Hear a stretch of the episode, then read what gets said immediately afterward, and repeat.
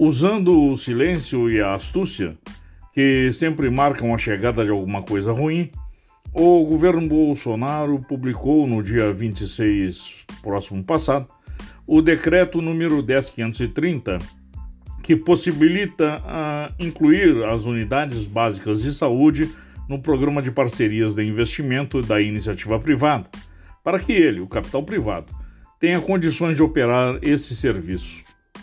Sabe-se que o capital privado somente visa o lucro, coisa que sempre vem contra a justiça social.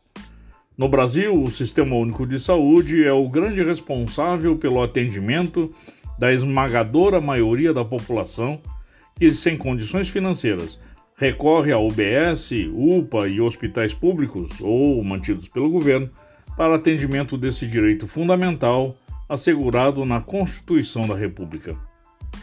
O artigo 198 da nossa Constituição Federal estabeleceu o Sistema Único de Saúde e diz de onde sairão os recursos para a sua execução. Pois bem, no nefando Decreto 10530, contra o qual já se levantam inúmeras vozes populares e parlamentares, pretende que a base, a porta de entrada do SUS, seja entregue ao capital privado, mais ou menos nos mesmos moldes do que ocorre nos Estados Unidos.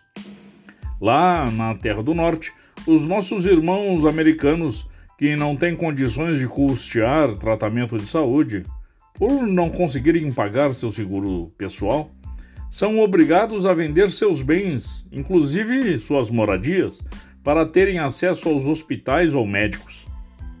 Durante o governo Obama funcionou o que se chamou de Obamacare, sistema semelhante ao nosso SUS, mas agora, sob Trump, isso foi descontinuado.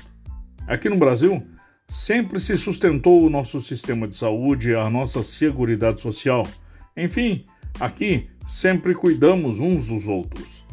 Porém, agora, sob Bolsonaro, parece que estamos perdendo a nossa identidade fraterna.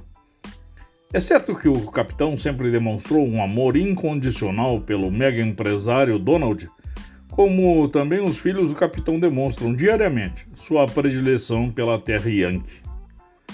Todavia, essa visão estreita de mundo, dirigida a apenas um país, que se mostra como superpotência financeira e belicosa, justamente por essa última faceta deve ser evitada.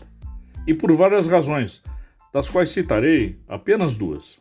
A uma, pois os Estados Unidos já provou que não passa de um mero explorador das riquezas dos países de terceiro mundo, a quem chama de aliados, inclusive fomentando guerras em suas terras.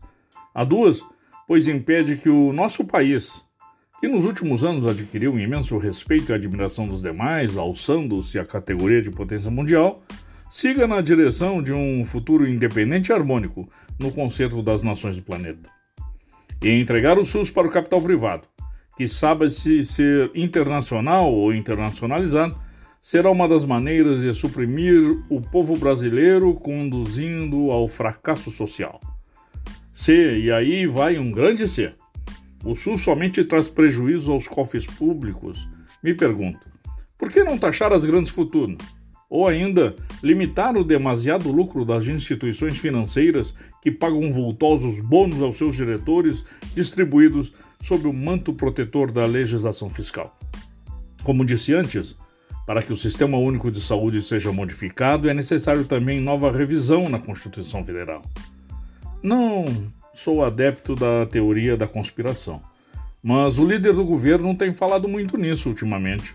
Inclusive tem dito que pretende um plebiscito para uma nova constituinte. Coincidência? Creio que não. Era o que tínhamos por hoje. Boa tarde, amigos.